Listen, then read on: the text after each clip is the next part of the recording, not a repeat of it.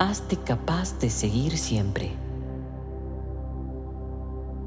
Extiende este canto, aunque creas no saberlo y ni siquiera entenderlo.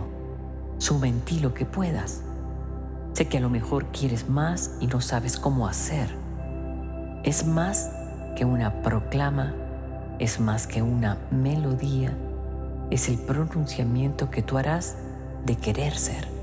Me dirás, es que ya tengo un canto propio, distante de lo que aquí escucho. Créeme que cualquiera que sea tu canto es este.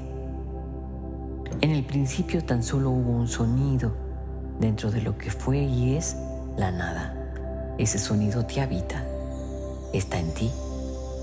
Y si fuerza y valor tienes, así como constancia, disciplina y amor, compártelo. Juega a crear un coro en el que tu voz está tan presente como la de cualquiera, diciéndote, soy, siempre soy. Que te alcance mi destello de lo que creo es la inmortalidad, esa energía pura, constante, infinita en la que eres, siempre eres. Termina ya entonces tu drama, sal de tu escondite, aprende a amarte, siéntete capaz de amar y de pronunciar siempre tu verdad. Verás que ante la verdad del otro es la misma.